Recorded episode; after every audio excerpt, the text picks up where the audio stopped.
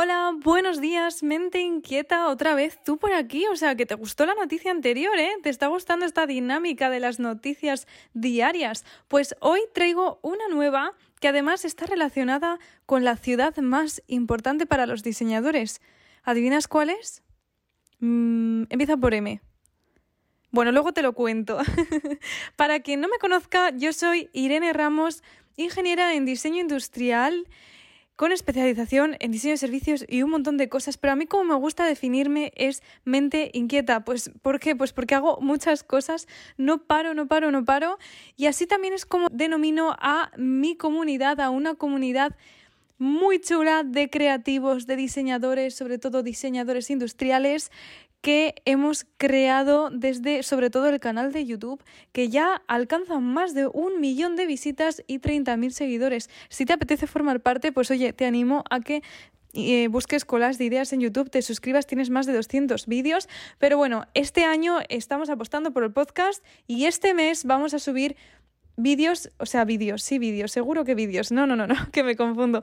Vamos a subir podcasts así como estos frescos, pero frescos que vienen cargados de cosas interesantes, de noticias, así rápido, en, en rápido y en fácil, para que estés actualizado de las noticias y de lo nuevo en el sector del diseño y la tecnología. Hoy la noticia es esta. Milán construirá la red Cambio de vías de super, Supercycle, que le dicen ellos en inglés, vías eh, para bicis que unen el 80% de la ciudad. Y estabas pensando, ¿y a mí esto qué me importa? Pues te importa y mucho, porque aquí vamos a identificar al final del podcast ciertas tendencias y ciertos elementos que pueden servir para que tengamos inspiración. Oye, pues también es cultura, ¿no? O sea, es cultura del diseño esto también y de lo que está ocurriendo y va a ser muy interesante que conozcas ¿Por qué han decidido ahora hacer esto? Bueno, Milán se ha comprometido a construir 750 kilómetros de ciclovías para 2035 y aquí viene lo bueno como parte de un plan para hacer de la bici la forma más conveniente de transporte local. Y esto es algo que ya veíamos viendo en otras ciudades. Yo soy de España, pero viví durante dos años en Suecia y Suecia es uno de los países nórdicos, en general los países nórdicos, pues son los que están a la cabeza de utilizar la bici como medio de transporte principal. Y si no me equivoco, creo que el país que más destaca, que tiene más bicis, creo que tiene más bicis que habitantes, es Holanda.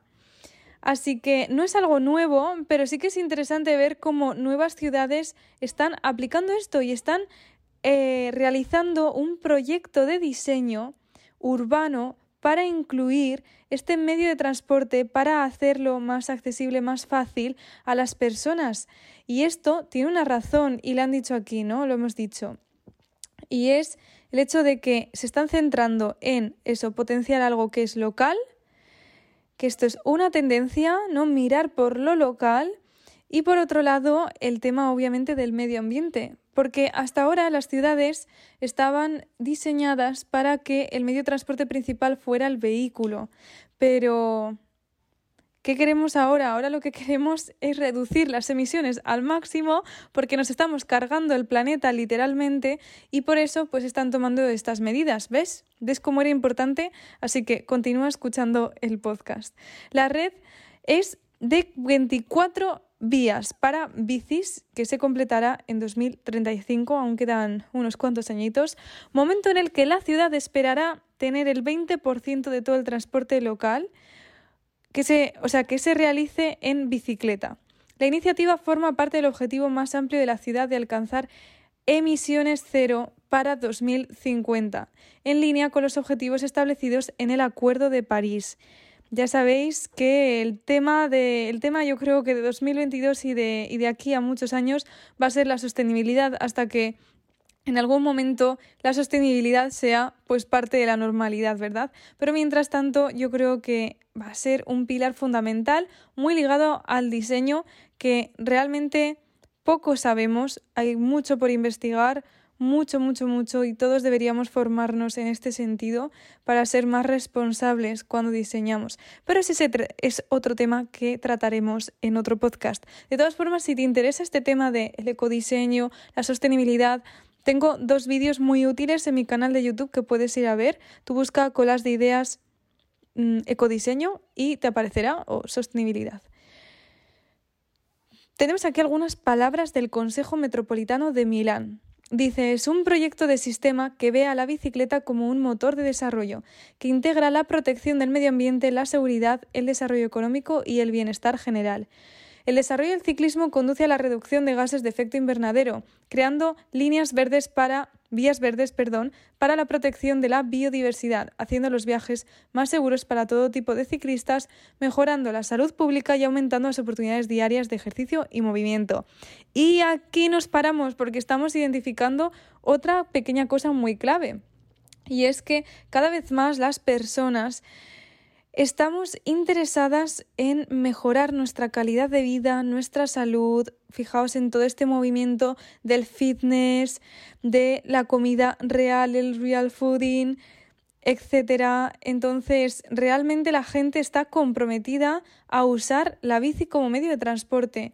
Y en respuesta a esto, pues se están acondicionando las ciudades.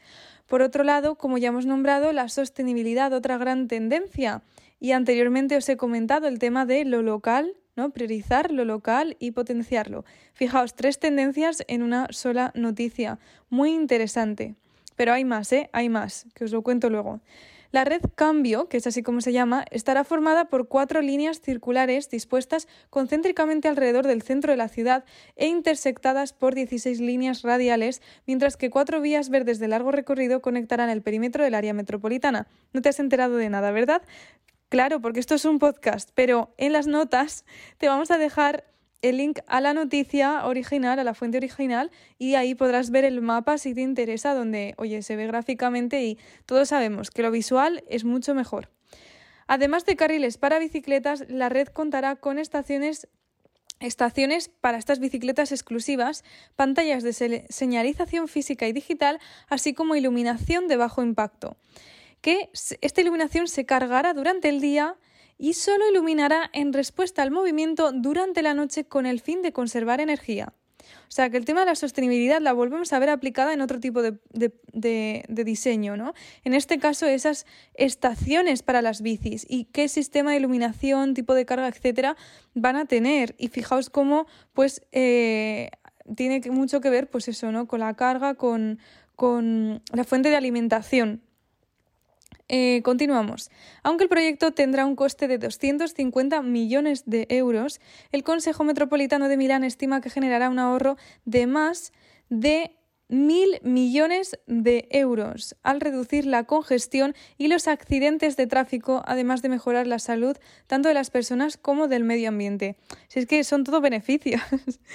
Se está llevando a cabo una revisión de infraestructura similar en París. O sea que vemos aquí que esto realmente es una tendencia porque más ciudades se suman, donde el plan Velo verá 130 kilómetros de carriles bici construidos para 2026. Esto es un poquito antes. Para hacer que toda la ciudad sea accesible en bicicleta. Oye, oye, oye, por aquí estoy viendo otra ventaja de esto ya a nivel personal, pero cuando se pueda viajar, mucho mejor, ¿no? Porque uno disfruta mucho viajando y viendo la ciudad cuando es en bici. Además, ahorra también dinero, si no tienes que pagar taxis, buses, otras cosas, es bastante cómodo si viajas en verano. Creo que esto también, no lo dicen, pero creo que esto también es un incentivo para el turismo.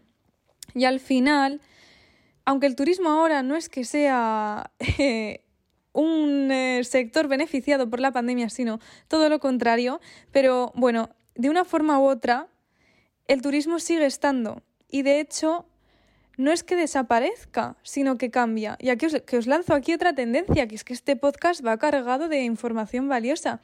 Y es el turismo, sí, pero no turismo en general, sino el turismo local. Otra, o sea, otra vez volvemos al tema de lo local, pues el turismo local. Con el tema de la pandemia, pues se ha visto mucho más potenciado. Y de alguna forma, eh, para hacerlo atractivo, porque antes no lo era, no lo era, ¿no? Y uno pues igual eh, se había visitado todas las eh, ciudades más importantes de Europa, pero no se había visitado su propia ciudad o su propio país. Por ejemplo, os explico, hay mucha gente en España, yo incluida, que igual hemos estado eh, en, no sé, los principales países de Europa, mm, Francia, Italia, Gran Bretaña, pero luego no hemos visitado casi, casi ni, ni la mitad de nuestro propio país, de España. ¿Me entendéis, no? Entonces, la pandemia realmente ha potenciado esto y, yo creo que se están llevando nuevas iniciativas que vayan en esta dirección, ¿no? Eh, continuamos. Mientras la Unión Europea trabaja para alcanzar sus propios objetivos de emisiones cero, la Comisión Europea propuso recientemente formalizar estos esquemas como parte de una política de todo el bloque para financiar y priorizar modos de movilidad activa como el ciclismo. Vemos que obviamente pues estas iniciativas están apoyadas por organizaciones como la Unión Europea y, vamos, que sostenibilidad eh, como foco fundamental y nada más. Espero que os haya gustado esta noticia, que os haya parecido interesante todo lo que hemos extraído como conocimiento, como herramientas, como incentivos para cuando diseñemos, ¿no? Para mm, pues tener presente todas estas cosas que al final hablan del hoy y hablan del mañana y que un diseñador tiene que estar actualizado y si te ha gustado probablemente también te guste la guía de tendencias para diseñadores de productos y servicios que acabamos de lanzar hace nada y que está siendo todo un éxito. Esta guía incluye un montón de infografías, tiene 100 páginas llenas de infografías deliciosas donde te contamos los hitos más importantes en el mundo del diseño y en el mundo en general de 2021, porque es muy importante primero conocer el pasado para después identificar las tendencias de cara al futuro. También un listado de los eventos más importantes a nivel internacional en un calendario súper bonito, pero no solo eso, sino que también incluye una serie de fichas para entender y comprender la sociedad del hoy y del mañana y las 12 macro tendencias que marcarán el diseño industrial de 2022. No nos quedamos ahí, incluimos también un Design Toolkit. ¿Qué es esto? Un set de herramientas para diseñadores, o sea, que te ayudan a diseñar, que son digitales, son online, un montón de herramientas, pero también una hoja de trabajo para que en cuanto veas la guía te pongas a diseñar. También incluye otras muchas más cosas, pero que no me da tiempo a decirte. Por eso te invito a que vayas a las notas de este podcast, a que vayas al link, a que eches un vistazo, a que la juzgues por ti mismo. Y si te gusta, pues tengo algo que decirte, es que es súper accesible, porque vale solo 9,99. Y además es que solo va a estar disponible durante 30 días. Ahora menos desde que estás viendo este podcast, unos menos, alrededor de 28. Pero bueno, eso, si te das prisa, la puedes tener. Y tengo una buena noticia y es que esta semana ha sido el lanzamiento y por eso hay un descuento. ¿De cuánto? Del 50%. ¿Qué? Sí, del 50%. Has escuchado bien. Por solo 4,99 la puedes tener, puede ser tuya y cuanto antes la compres, antes podrás beneficiarte de esa ventaja competitiva de conocer las tendencias y de lo que va a venir en 2022. Prepárate para una experiencia visual única al mismo tiempo que absorbes toda esta información. Y nada más, tú visita el link y ya tú decides. Nos vemos mañana con una nueva noticia y con mucho más conocimiento sobre diseño, tecnología, sociedad, cambios, tendencias. Como digo siempre, no dejes de crear.